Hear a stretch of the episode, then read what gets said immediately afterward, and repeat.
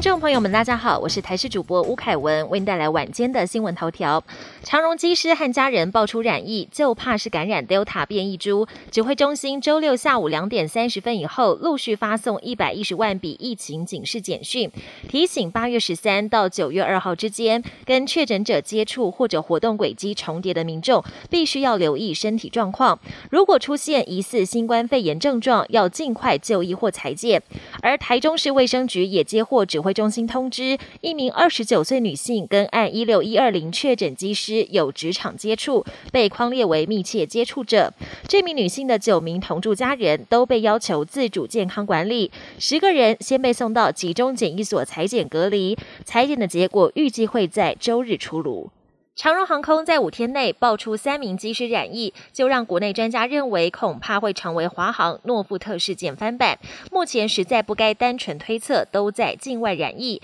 也要考虑在台湾感染的可能性。最可怕的情况就是长荣内部可能已经有一窝人感染。如果疫情扩散又没有疫苗保护，台湾肯定会面临到一两个月内有上百人死于 Delta 变异株。因此现阶段除了要全面筛检，尽快找出感染源之外，同时，也要拉高长者的第二季疫苗涵盖率。对此，指挥官陈时中回应：目前战略还是先冲高第一季，但会保留第二季的量给需要接种的民众。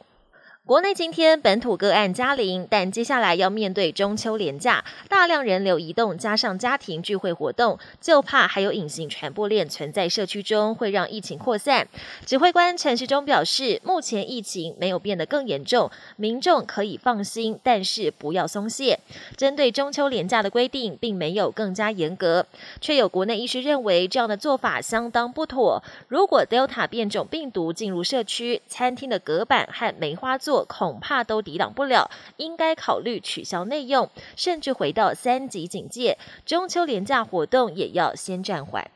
国际焦点就在九一一事件即将满二十周年之际，美国总统拜登签署了一项行政命令，指示司法部及相关机构首长对九一一事件的调查报告进行解密审查，并在六个月内对外公开。之所以这么做，是因为当初十九名劫机者当中有十五人来自沙地阿拉伯，受害者家属怀疑沙国当局暗中帮助恐怖分子，因此要求拜登解密。他们甚至放话，如果拜登不照做，就不欢迎拜登政府参与今年的任何纪念活动。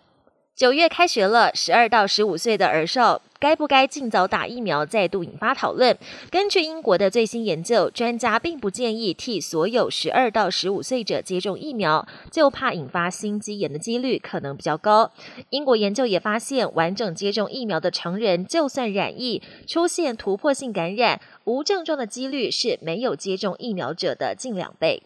高龄九十五岁的英国女王伊丽莎白二世依旧老当益壮，但女王驾崩姿势体大。英国王室早已备妥代号“伦敦桥行动”的完整计划，来应应女王离世。美国政治刊物披露伦敦桥档案最新版本，除了详列国葬相关的细节以及官媒在第一时间的应对措施，也特别提到如何在疫情期间协助外国贵宾前来吊唁。